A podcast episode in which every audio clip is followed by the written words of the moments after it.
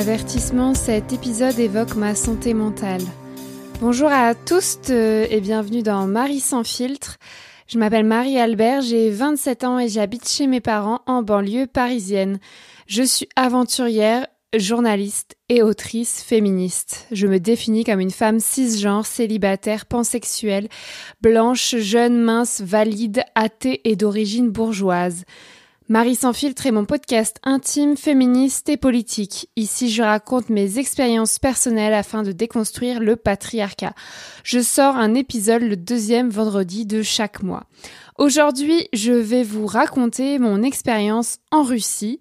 Dans ce 41e épisode, je veux parler de mon échange mon année d'échange universitaire à Moscou, que j'ai vécu entre 2014 et 2015.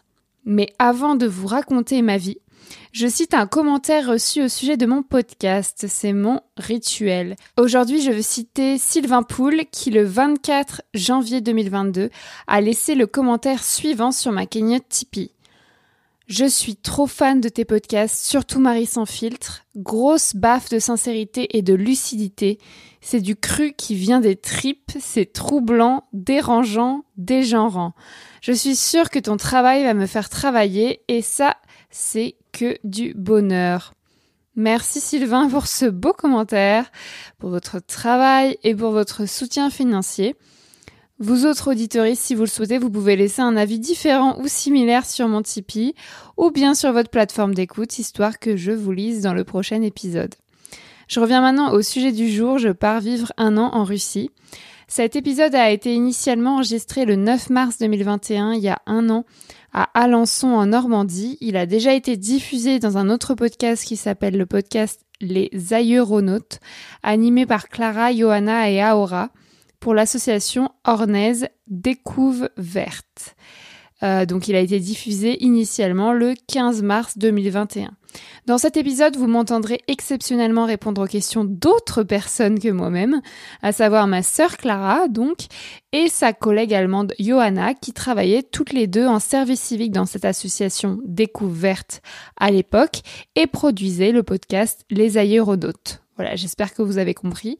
Euh, l'émission est très complète au sujet de mon année en Russie, de mes galères et de mes joies. Bonne écoute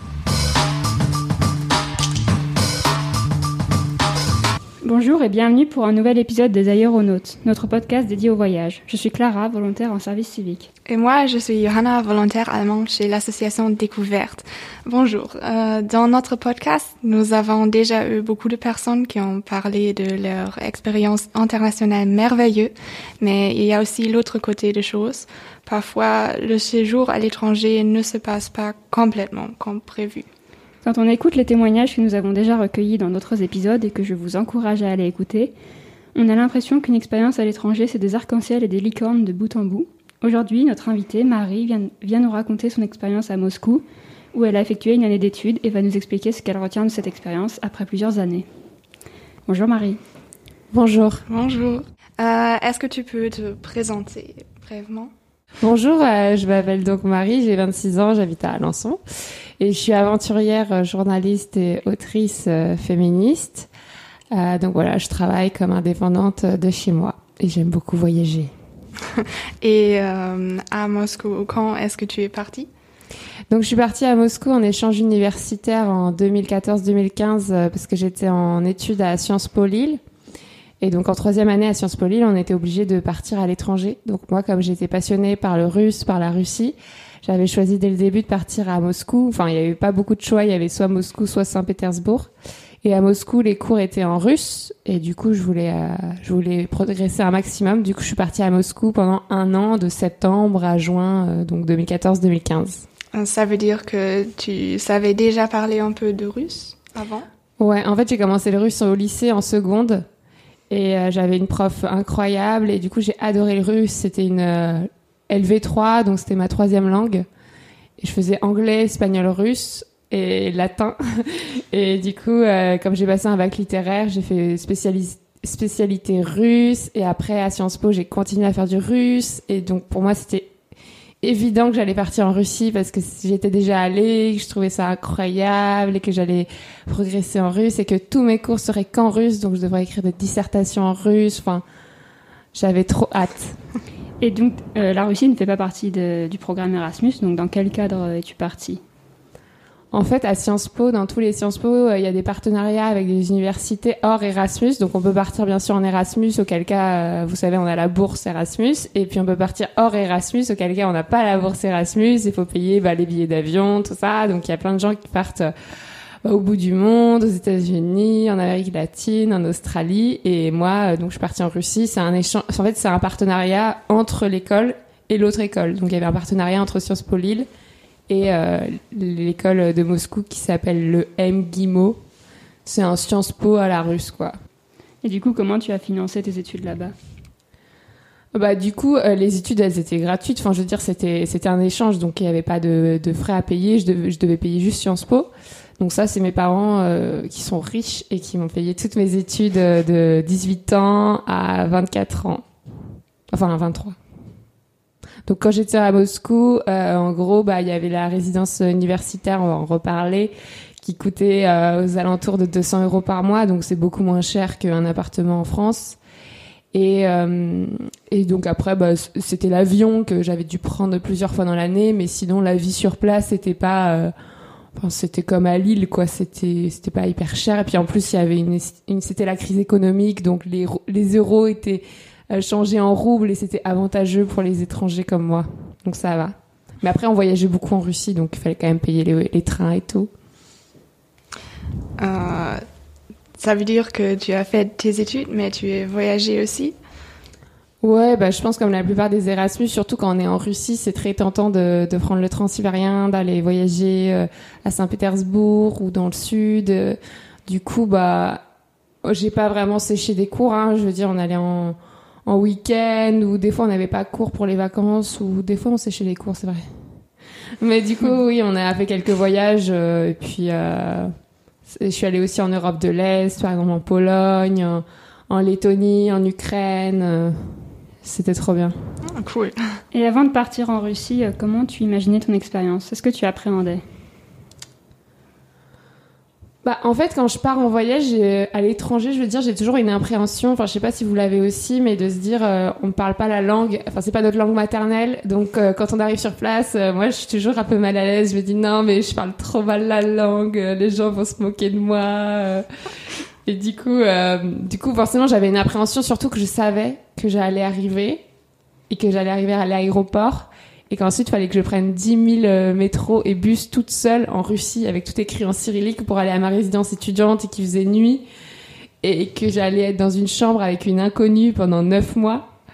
Donc euh, forcément j'étais angoissée mais j'avais trop hâte parce que je savais que ce serait euh, soi-disant la plus belle année de ma vie. Est-ce que c'était la première fois que tu étais à Russie? Non, du coup, au lycée, quand j'étais en, quand je faisais du russe, en première, on est ou en terminale. Enfin, on est allé en terminale, je crois, en, à Saint-Pétersbourg. Donc, pareil, on avait fait un échange, mais avec des correspondants, correspondantes. Et euh, du coup, il y avait ma correspondante qui était venue en première, et moi, j'étais allée la voir en terminale à Saint-Pétersbourg. Et Saint-Pétersbourg, c'est vraiment une ville magnifique. Enfin, si vous y êtes déjà allé ou si vous voulez y aller, c'est incroyable. Et du coup, on y est allé en février et c'était, c'était fou. Donc, moi, j'avais bien aimé. Après, il fait froid. Hein. Et comment tu, comment tu vivais en Russie? Dans quel, euh, comment, Où est-ce que tu avais trouvé ton logement et comment ça se passait? Donc du coup, quand je suis arrivée, je savais que j'allais, j'avais droit à une chambre euh, au dortoir, ça s'appelle. Donc en russe, ça s'appelle euh, l'obchejitier. Et donc c'est une sorte de résidence universitaire, mais je dirais plutôt un dortoir, puisqu'on partage des chambres à deux. Donc euh, il y a 13 étages, donc c'est comme si on était dans une tour euh, un peu comme là où on enregistre aujourd'hui.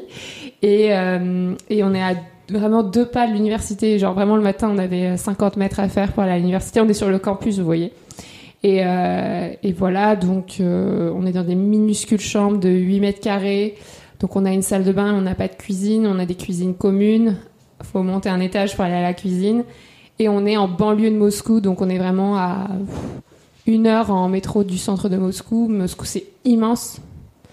Et euh, on peut pas y aller à pied ou en vélo ni rien. Donc euh, là où on habite, c'est vraiment euh, très moche. Il y a des parcs, mais c'est surtout des, des immeubles. C'est vraiment une banlieue inintéressante. Est-ce que c'était loin de l'université? Non, du coup, je viens de dire, c'était vraiment à deux pas de l'université, c'était sur le campus. Donc le matin, on mettait une minute à aller à l'université. Ça, c'était vraiment l'avantage, c'est que le, il y a des gens qui ont pris les appartements en ville, des, des Français comme moi, parce qu'ils en avaient marre de vivre euh, aux dortoirs avec quelqu'un d'autre. Surtout que tu choisissais pas euh, la personne avec qui euh, tu allais vivre. Du coup, il y en a qui ont pris des appartements dans le centre, mais tous les jours, ils mettaient une heure à venir et une heure à repartir. Et avec les bouchons, les, la neige, enfin, tu sais jamais. Nous, on se levait dix minutes avant d'aller en cours. Donc ça, c'est, c'est un avantage quand même. Et comment tu faisais pour faire ta lessive? Parce que tu m'avais raconté une histoire à ce sujet. bah, en fait, on avait une dame qui nous faisait le, la lessive. Donc c'était son métier. Donc elle, elle travaillait au sous-sol du, de, de, de l'immeuble et on devait aller lui apporter notre linge le jeudi. Et en fait, elle était super méchante. Elle parlait pas un mot d'anglais, elle parlait que russe. Et moi, je parlais un peu russe, mais je veux dire, pour parler de linge, il y a quand même des, des termes techniques. Et elle nous gueulait dessus tout le temps si on avait mal rangé notre linge ou si on venait pas le chercher pile à l'heure. Ou même si on était juste normaux elle nous elle nous détestait. Donc moi elle m'engueulait tout le temps. Et, euh, et la seule façon d'être copain avec elle c'était de lui offrir des chocolats de lui offrir des trucs. Et du coup tout le monde lui offrait des trucs. Et moi je comprenais pas parce qu'elle était vraiment hyper méchante. Elle nous insultait et, et, je comprenais pas pourquoi les gens lui offraient des trucs. Moi, du coup, j'y allais que toutes les deux semaines. Enfin, quand j'y allais, j'avais la boule au ventre, j'étais pas bien. Et, et, en plus, dans notre chambre, on avait une machine à laver. Du coup, on se disait, oh, si, on, si la machine à laver, elle marchait, on pourrait faire notre linge nous-mêmes. Et en fait, elle marchait pas. Et puis, quand elle nous rendait le linge, il était mouillé, en fait. Donc, elle le mettait juste dans une machine. Et après, on devait le faire pendre dans notre 8 mètres carrés, dans notre petit studio, avec, vous savez, sur des cintres. Et on devait le faire pendre partout dans l'appart. On était deux et ça mettait des plombs. Bah, enfin, ça mettait pas beaucoup de temps à sécher parce qu'il faisait 40 degrés, mais voilà. Ok. Euh, une autre question. Euh, comment se passaient les cours pour toi? Donc, euh, comme j'ai dit, j'avais que des cours en russe et le principe, c'est un peu comme à la fac en France, c'est-à-dire qu'on avait des cours en amphithéâtre magistraux avec des professeurs qui racontaient leurs cours et on était censé prendre des notes et à la fin on devait écrire, faire un examen. Ou on avait des cours en petits groupes euh, sur d'autres sujets. Donc nous, c'était plutôt euh, histoire, sciences politiques, littérature. Voilà, on avait des cours en petits groupes aussi euh, avec des profs et là, on faisait plus des exercices. Mais nous, ce qui était aussi particulier, c'est qu'on avait 8 heures de russe par semaine. Donc on était entre Erasmus, enfin on appelle des Erasmus alors que c'en est pas, mais on était entre étrangers et on avait 8 heures de russe avec une prof russe où on faisait que de la langue russe. Donc là, c'était par niveau. Donc au début de l'année, on faisait un test moi, j'étais dans le niveau 3. Et le meilleur, c'était les 1. Et du coup, euh, là, c'était génial parce que du coup, on faisait des exposés, on parlait russe et on était entre nous. Donc ça, c'était cool. Mais les autres cours, les cours magistraux, avec des, on était avec des autres Russes. En fait, nous, on suivait leurs cours, mais c'était pour les Russes. Donc on comprenait rien. Euh, c'était horrible de prendre en note les cours. Les examens, c'était un enfer. Moi, écrire des dissertations en russe, je mettais des jours et des jours. Enfin, c'est c'est une des langues les plus difficiles au monde. Enfin, c'est infernal avec les déclinaisons, les verbes et tout. Et, euh, et au final, les profs, ils nous, ils nous, mettaient tous des A parce qu'on était étrangers, donc ils allaient pas nous. Enfin, ils étaient sympas. Mais moi, je me faisais chier à faire des dissertations et je me disais, mais si, on traduisait ça en français, ce serait vraiment nul. c'est sur la guerre froide, des trucs comme ça, c'était nul. Et euh, là-bas, euh, en Russie, quel genre d'amitié as-tu formé? Et avec quelle nationalité? Donc euh, j'ai essayé de me faire des amis russes. Et euh, c'était assez pathétique parce que j'ai essayé de, bah, de sortir avec des Russes, d'aller dans des bars, dans des restos, d'aller faire la fête. Et en fait, il y avait un, un, je sais pas, il y avait un mur quoi. Enfin, c'est pas du tout la même culture, ça n'a rien à voir. Je, je dis pas que on peut pas se faire d'amis russes, mais en tout cas, moi, j'ai pas réussi à nouer des contacts qui durent encore aujourd'hui, tu vois. Enfin, vous voyez. Et du coup, c'était vraiment très superficiel et puis je me sentais pas vraiment bien avec eux. Donc après, euh, bah, comme tous les étudiants étrangers, moi j'étais pote avec d'autres étudiants étrangers, donc ça pouvait être des Français, des Italiens, des Japonais, des Allemands. Et, euh, et notamment, bah, je vivais avec une Allemande dans ma chambre et euh, Anne-Catherine. Et du coup, elle, c'était un peu ma meilleure amie parce que bah, parce qu'on était tout le temps ensemble, quoi. Donc, ouais, je me suis fait des bons potes et il y en a certains à qui je parle encore aujourd'hui. Et euh, si tu dois donner une définition ou explanation, quelle est la différence entre des amitiés entre Français et des amitiés entre des étrangers?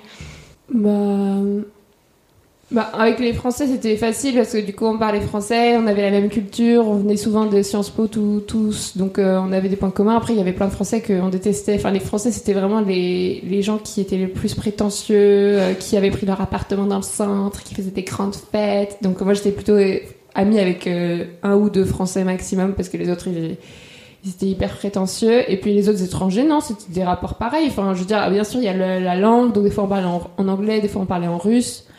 Mais, euh, mais non, on faisait plein de voyages, on s'éclatait, on faisait la fête. toutes les semaines, on allait dans les chambres euh, les uns des autres. Et, euh, et on était dans, donc dans, un minuscule, une minuscule chambre à 15, 20, 30. Et on buvait, on buvait, on buvait. Et, et à un moment donné, il y avait la commandante. Dans la commandante, c'était la, celle qui gérait le dortoir, qui venait toquer et qui nous insultait, qui nous engueulait, qui nous prenait en photo parce qu'on n'avait pas le droit de faire la fête. Enfin, on avait l'impression d'être en maternelle, quoi. Enfin, on était vraiment, euh, c'était la police. Pareil, à l'entrée du dortoir, il y avait un, il y avait un, sas de sécurité, donc un tourniquet, donc il fallait montrer son badge à la sécurité. Il y avait jour et nuit quelqu'un qui vérifiait qu'on appartenait bien au dortoir. Donc on pouvait faire venir personne. Donc par exemple, si t'as ton copain qui vient, bah il peut pas dormir là. Enfin, c'était impossible. Donc on était vraiment comme des enfants. Euh, quelle est la différence entre la vie étudiante en France et celle à l'étranger, en Russie? Euh, euh, avec, vous voulez dire entre ma vie étudiante oui. ici et là-bas, c'est que euh, bah, en France, forcément, j'étais à Lille, à Sciences Po Lille, et on, c'est une petite ville, donc on faisait tout à pied et on avait tous des apparts, donc on était vraiment indépendants et, et on faisait la fête, mais après on rentrait chez nous, c'était facile. Et bon, après, on allait en cours comme en Russie. Mais en Russie, la différence, c'est que bah, quand on allait faire la fête, par exemple, dans le centre de Moscou, euh, il fallait prendre un taxi pour revenir à 4h du mat et, c'était à 1h donc euh, c'était toute une organisation et puis on revenait on se, on se serrait d'un taxi pour payer le moins cher possible. Et, euh, et, après on se faisait donc disputer par la sécurité du dortoir parce qu'on n'avait pas le droit de rentrer après minuit. Enfin c'était fou. Après à la vie étudiante c'était tellement ennuyeux parce qu'on n'avait pas le droit de faire la fête en dehors on n'avait pas le droit de faire la fête à l'intérieur les Russes, euh, donc j'arrivais pas à m'en faire des vrais amis. Euh, l'université, les cours étaient chiants, nuls. L'université, c'était immense, c'était comme un centre commercial, c'était hyper froid. Il y, avait, moi, j'allais à des cours de théâtre, mais j'arrivais pas à jouer, donc je regardais des gens jouer au théâtre. Enfin, voilà, il n'y avait pas vraiment d'activité. Et on allait faire les courses, mais c'était hyper loin. Tout était loin, en fait. Pour aller au métro, déjà, il fallait marcher 20 minutes ou 25 minutes. Donc il fallait aller en plein hiver avec les plaques de verglas, faire du sport quand il fait moins 10, moins 15 dehors. C'était l'enfer. Donc moi, ce que j'avais trouvé comme solution et qu'il n'y avait pas en France et qui était bien là-bas, c'est que sur le campus, il y avait une piscine. C'était pas cher du tout, donc j'allais à la piscine deux fois par semaine. Parce que sinon, ma santé mentale, j'allais pas tenir quoi. Enfin, j'avais besoin de faire du sport et, euh, et, du coup, avec mes amis, on allait euh, deux fois par semaine à la piscine. Et ce qui était bien, en, Russie, c'est qu'il y avait une cantine universitaire et que enfin, la nourriture russe, moi j'adore et c'était bon. Il y avait plusieurs cantines, euh, donc il y avait plusieurs styles aussi et euh, plusieurs prix. Et euh, ça en France on n'avait pas, on n'avait pas vraiment de bonnes cantines. Hmm. Donc j'allais manger tous les jours à la cantine, comme ça j'avais pas besoin de cuisiner parce que cuisiner c'était donc aller à la cuisine à l'étage d'au-dessus on avait un minuscule frigo pour faire la, pour faire la cuisine. Il y avait euh, quatre plaques, mais on était 25. Enfin, c'était pas très bien, c'était pas très pratique. Donc essayé de cuisiner le moins possible. Et c'était comment l'hiver à Moscou? Bah, en fait, euh, moi, en fait, c'est pas ma passion les pays froids. Donc, euh, je pense qu'il y a des gens qui ont vécu la meilleure année de leur vie, mais moi, il fait froid, il neige, enfin, ça me saoule il fait moins 15, enfin je vois pas l'intérêt. Et surtout quand on passe, quand on partait en voyage, quand on est à Moscou, on s'en fiche parce qu'on peut rentrer chez nous si on a froid. Mais quand on était en voyage et que toute la journée on, revisitait une ville, moi, enfin même avec un collant, deux collants sous les pantalons, moi je mourrais de froid. Et donc l'hiver à Moscou, bah c'était triste, il faisait nuit tout le temps, il faisait, il faisait gris. J'ai pas vu le soleil une seule fois de toute l'année. Parce qu'il y a la pollution, plus la météo, je sais pas, mais j'ai pas vu le soleil une seule fois. Il faisait gris tout le temps. Donc là, le temps qu'on a aujourd'hui à Alençon, c'est impossible. Ouais, enfin, on est venu te voir à Moscou parce qu'on est sœurs. Hein. Et quand on est venu te voir, il y avait beaucoup de soleil. Hein. Donc tu vois, moi j'ai tout déformé dans ma mémoire et en fait, euh, forcément vous êtes venu en avril et c'était la seule semaine de l'année où il avait 20 degrés, donc ça n'était pas du tout représentatif. Mais il a même fait 30 degrés à un moment. Ouais, mais de septembre à avril, sinon il faisait zéro. Bon, il a pas, il a pas fait moins 15 très souvent. Il faisait zéro et il faisait gris. Mais je suis d'accord qu'à partir d'avril, c'était génial. Est-ce que tu as quand même des bons souvenirs ou des expériences surprenantes? Euh, Oui, j'en ai plein et je vais raconter euh, une seule parce que sinon on en a pour des heures. donc en fait, euh, donc je disais à partir d'avril, c'était super. En fait, ce qu'il faut savoir, enfin, je sais pas si vous avez des questions sur ça, mais donc le premier semestre, j'ai fait une dépression. Enfin, vraiment, j'étais pas bien parce qu'en plus j'ai quitté mon copain. le meilleur ami de mon ex, donc de mon copain, est mort parce qu'en fait, il y avait donc on était tous en Erasmus à l'étranger et donc le meilleur ami de mon donc mon copain il s'appelait Paul et son meilleur ami il s'appelait Arthur et Arthur est mort en Argentine à Mendoza parce qu'il il faisait la fête et un jour il a pris des drogues et il est tombé en fait euh, d'une fenêtre du deuxième étage à une fête. Donc il est mort. Donc euh, Paul m'a écrit alors qu'on n'était plus ensemble pour me dire bah Arthur est mort donc c'était horrible. Euh, enfin, même, moi je connaissais bien Arthur quoi. Et puis de savoir aussi que Paul était en deuil. Et du coup après on s'est remis ensemble Paul. Mais le premier semestre avec l'arrivée de l'hiver, le fait qu'avec ma coloc, puisque je vivais avec une Allemande, ça se passait hyper mal parce qu'elle était hyper toxique. Euh, mais même avec n'importe qui ça se serait passé mal parce qu'on était dans une chambre euh, à deux, c'était pas possible. Le fait que voilà les cours c'était décevant, que c'était en banlieue de Moscou, enfin tout ce que je vous ai raconté. Donc moi la première semestre j'ai fait une dépression. Et le deuxième semestre, je me suis dit, là, je vais m'éclater. Donc le deuxième semestre, j'allais tout le temps en voyage. Je partais tout le temps, j'allais voir Paul euh, donc euh, en Lettonie, en Ukraine, en Pologne.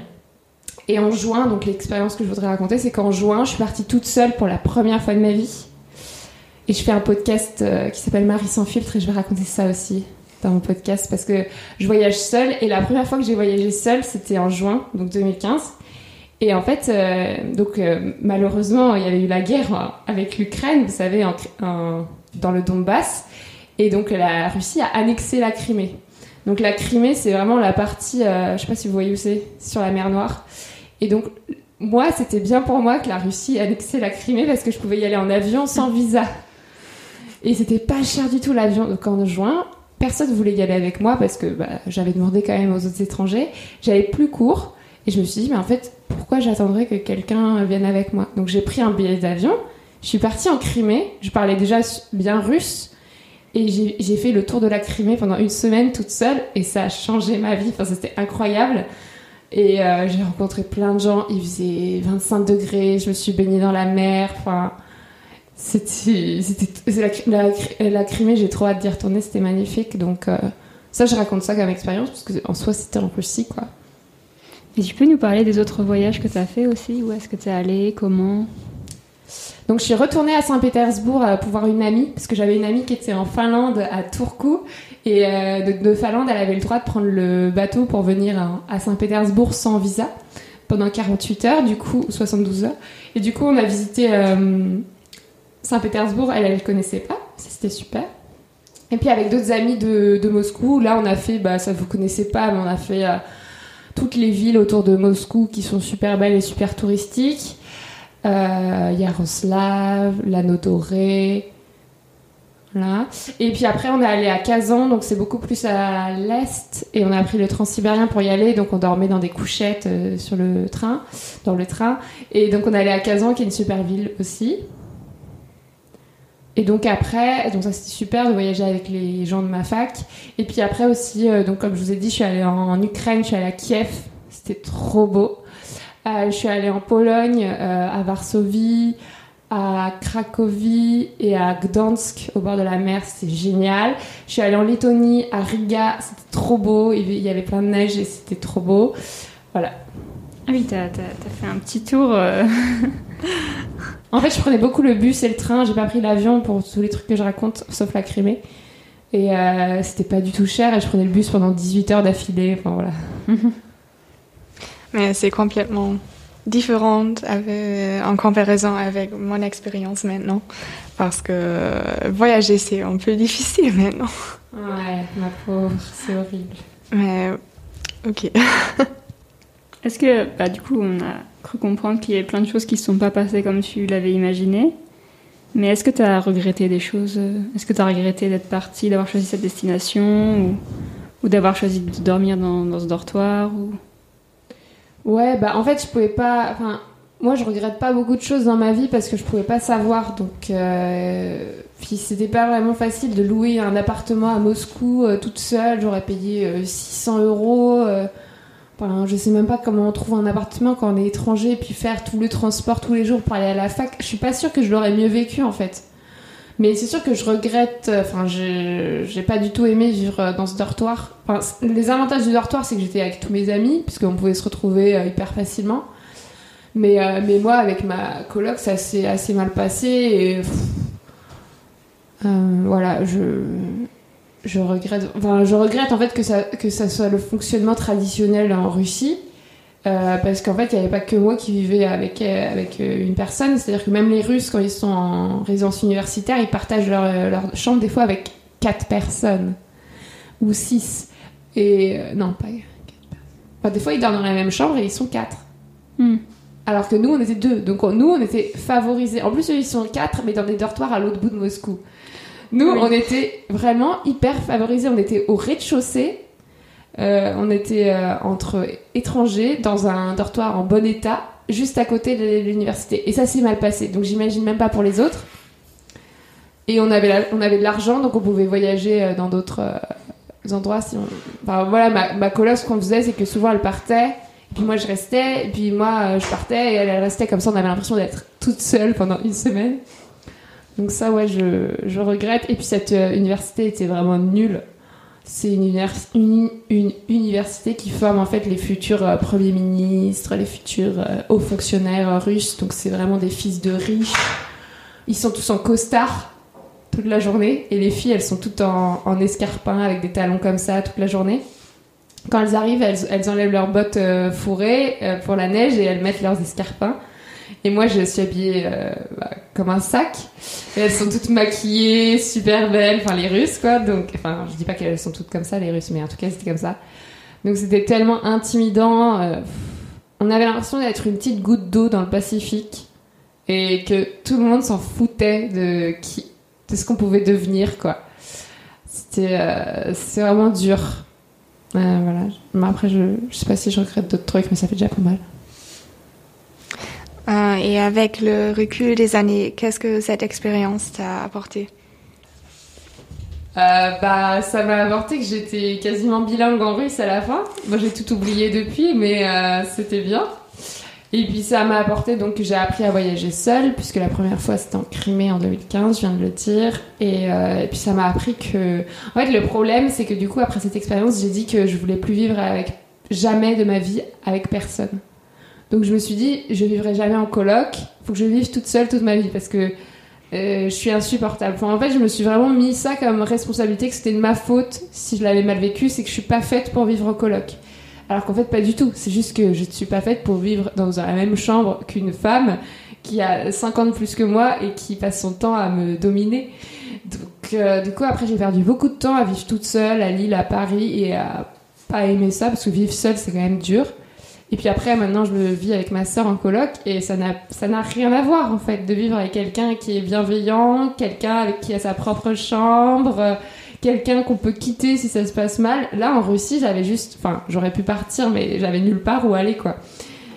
Et, euh, et surtout, ce qui est fou, c'est qu'on nous avait dit au début, si ça se passe hyper mal avec notre coloc, on peut toujours changer de coloc. Mais en fait, on sait jamais sur qui on va tomber. Et c'était hyper raciste parce qu'en gros, c'était bien de vivre avec euh, une Allemande et une Française, mais on, nous mais on se disait toujours entre nous, on était hyper raciste, on se, disait, on se disait toujours entre nous, mais le pire qui pourrait nous arriver, c'est de vivre avec une Chinoise ou avec une Russe, parce que voilà, la culture est différente. Euh, c'est hyper raciste. Et du coup, moi, je me disais, ah, ça va, je vis avec une Allemande. Bah, oui, vous, êtes française et allemande, par exemple, et donc, euh, bah, on, a, on a la même culture, voilà, on est toutes les deux féministes. Euh, et en fait, c'était absurde parce que du coup, on n'osait pas changer de coloc parce qu'on se disait, ça se trouve, je vais tomber sur pire. Quel conseil donnerais-tu à quelqu'un qui s'apprête à partir en échange universitaire à l'étranger et qui prépare son départ? Euh, bah... Ou qui hésite à y aller, ou qui...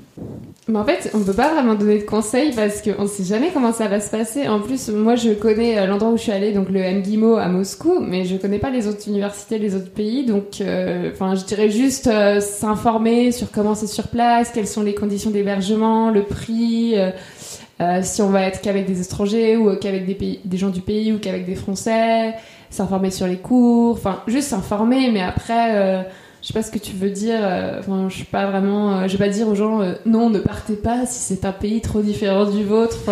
Mhm. Forcément, si toi tu vas en Finlande, bah c'est plus ou moins la même culture européenne, alors que la Russie ou si on va en Chine ou dans des pays comme ça, c'est. Je pense que c'est hyper difficile et.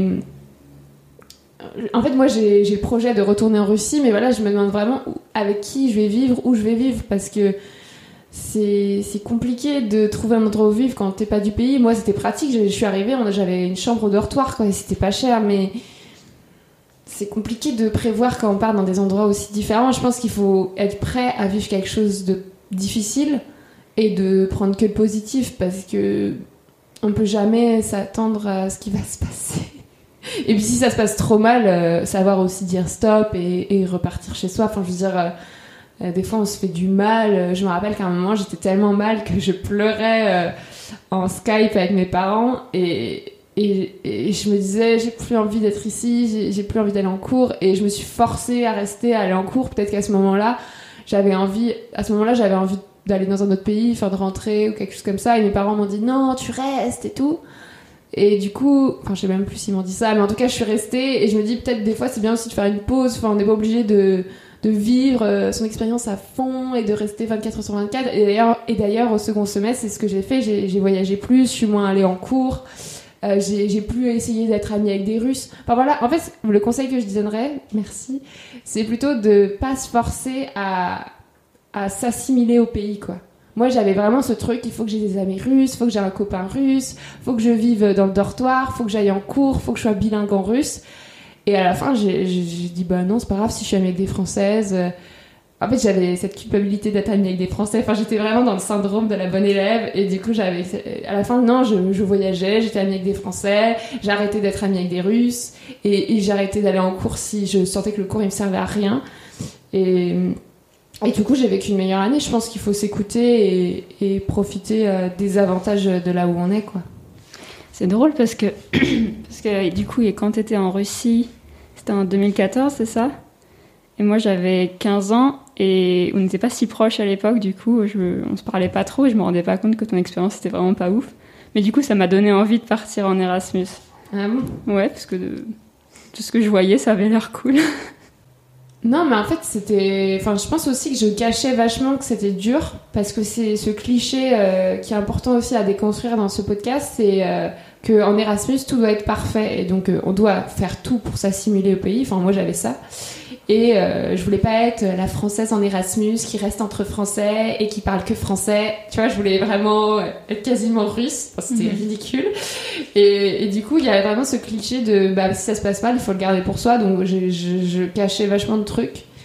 Et, euh, et aujourd'hui, c'est sûr que quand j'en parle, les gens se disent mais c'était horrible. Alors qu'en mhm. fait, moi, j'exagère tout. Donc, c'était c'était supportable. C'est juste que j'ai quand même fait une dépression et que, et que c'est pas le pays où je préfère vivre. En fait, c'est paradoxal parce que moi j'adore toujours la Russie, j'adore l'histoire russe, la culture russe, j'ai fait tous les musées, euh, les... j'adore la langue, je trouve ça magnifique.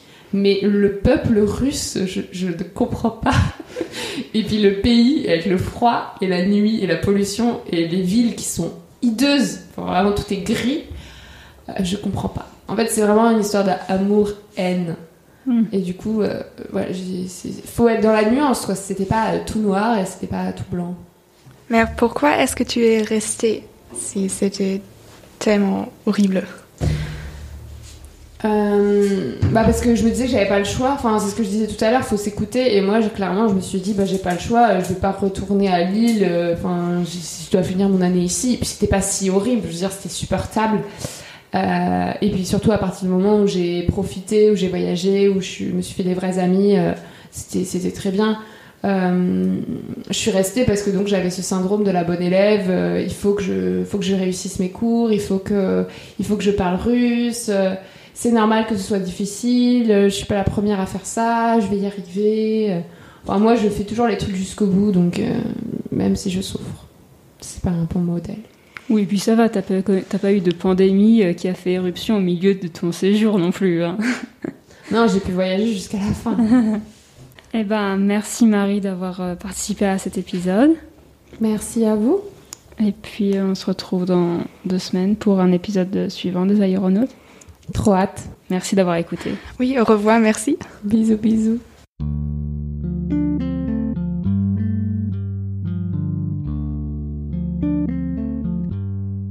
Voilà, c'est la fin de l'épisode des aéronautes dans lequel je raconte mon expérience d'étudiante française en Russie.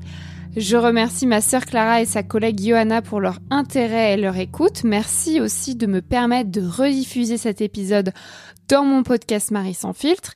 Si le sujet du voyage, du volontariat à l'étranger ou des études en Erasmus vous intéresse, je vous invite fortement à taper les aéronautes, les aéronautes sur votre plateforme d'écoute et à découvrir les autres épisodes du podcast qui traitent entre autres d'interrail, d'autostop, de workaway, de woofing, J'espère que vous comprenez ce que je dis. Sinon, allez écouter les aéronautes. En Espagne, en Italie, en Allemagne, en Tunisie ou beaucoup plus loin.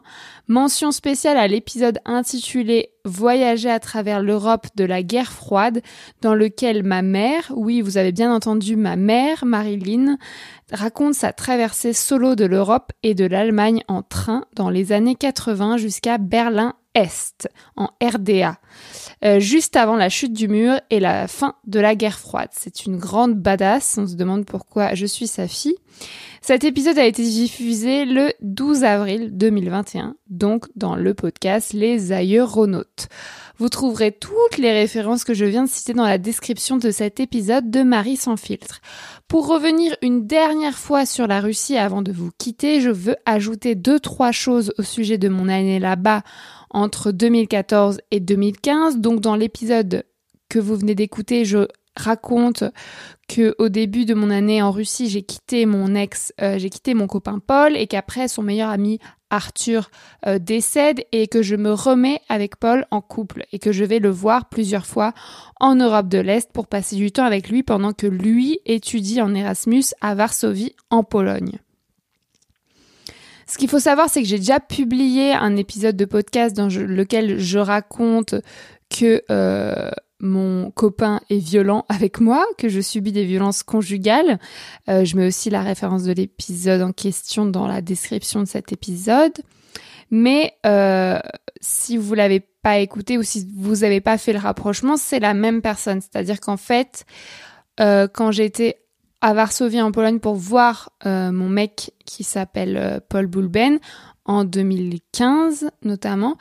Euh, c'est là-bas que j'ai subi des violences conjugales de sa part, des violences physiques, des violences psychologiques et que en fait on allait en soirée et quand on était alcoolisé et que j'avais le malheur de parler à un autre homme, il faisait des crises de jalousie et il se mettait à me fuir, à m'abandonner en plein milieu de la ville que je ne connaissais pas, euh, à me jeter des objets dessus, à me tirer par les vêtements, à me dire que c'était de ma faute, à m'insulter, à me crier dessus. Et euh, une fois, il a même inventé qu'il avait tué quelqu'un pour expliquer sa violence. Oui, tu comprends, je suis violent avec toi parce que je viens de tuer quelqu'un dans la rue et que je viens d'être agressé. Voilà, alors qu'il n'avait tué personne.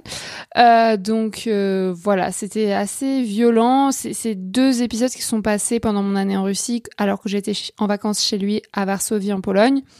Euh, c'est pas représentatif de mon année en Russie, mais je voulais juste ajouter ça à cet épisode. Puisque en ce moment on en parle de plus en plus, mais les violences conjugales qui touchent les jeunes femmes, c'est un vrai sujet.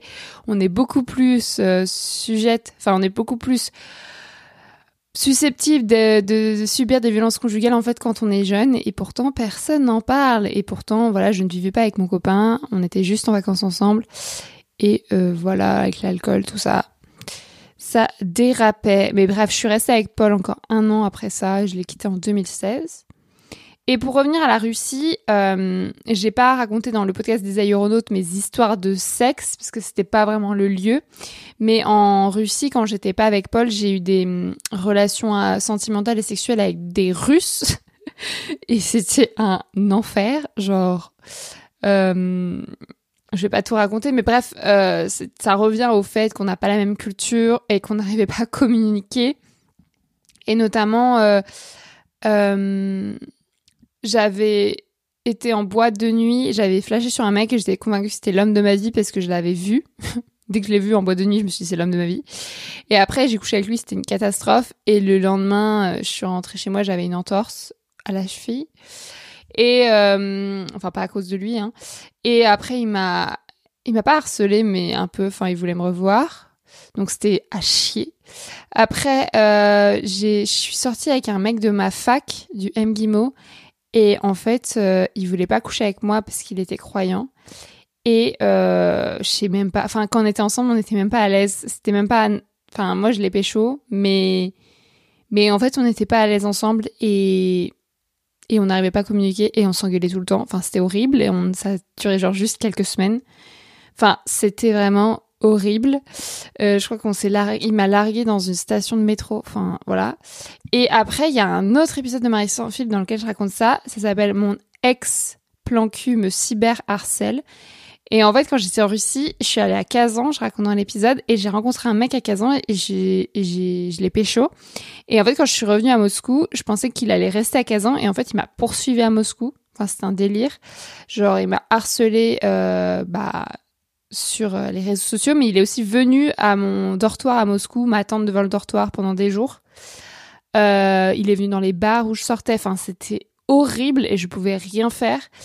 Et euh, du coup, je me réfugiais dans la dans l'université parce qu'il y avait des badges pour entrer dans l'université, donc ils pouvaient pas rentrer dans mon dortoir ou dans l'université. Et mes potes, j'avais un pote qui m'avait dit que c'était bien de ma faute, j'avais c'était ma faute parce que je l'avais pécho, et donc maintenant c'était ma faute s'il me poursuivait. Enfin n'importe quoi. Et il m'a et il m'a harcelé pendant des années, c'est-à-dire que encore aujourd'hui de temps en temps, il se pointe sur les réseaux sociaux, il se crée un nouveau profil alors que je l'ai bloqué partout. Il se crée un nouveau profil et il va me suivre sur Facebook, Instagram ou Twitter. Bon là, ça fait quelques années que j'ai pas une nouvelle, mais je sais que toute ma vie, ce mec sera dans l'encornure. Enfin, pourra me, me sauter dessus. Et d'ailleurs, c'est pour ça que j'ai aussi peur de retourner en Russie parce que ce, ce mec est vraiment un harceleur. Voilà euh, je raconte euh, donc voilà, j'ai eu des expériences sentimentales et sexuelles catastrophiques avec des hommes cis hétéros russes et je raconte d'autres histoires euh, sur mon blog de l'époque. Si ça vous intéresse, ce blog s'appelle polamoskva.wordpress.com. Pareil, je mets la ref en commentaire du podcast.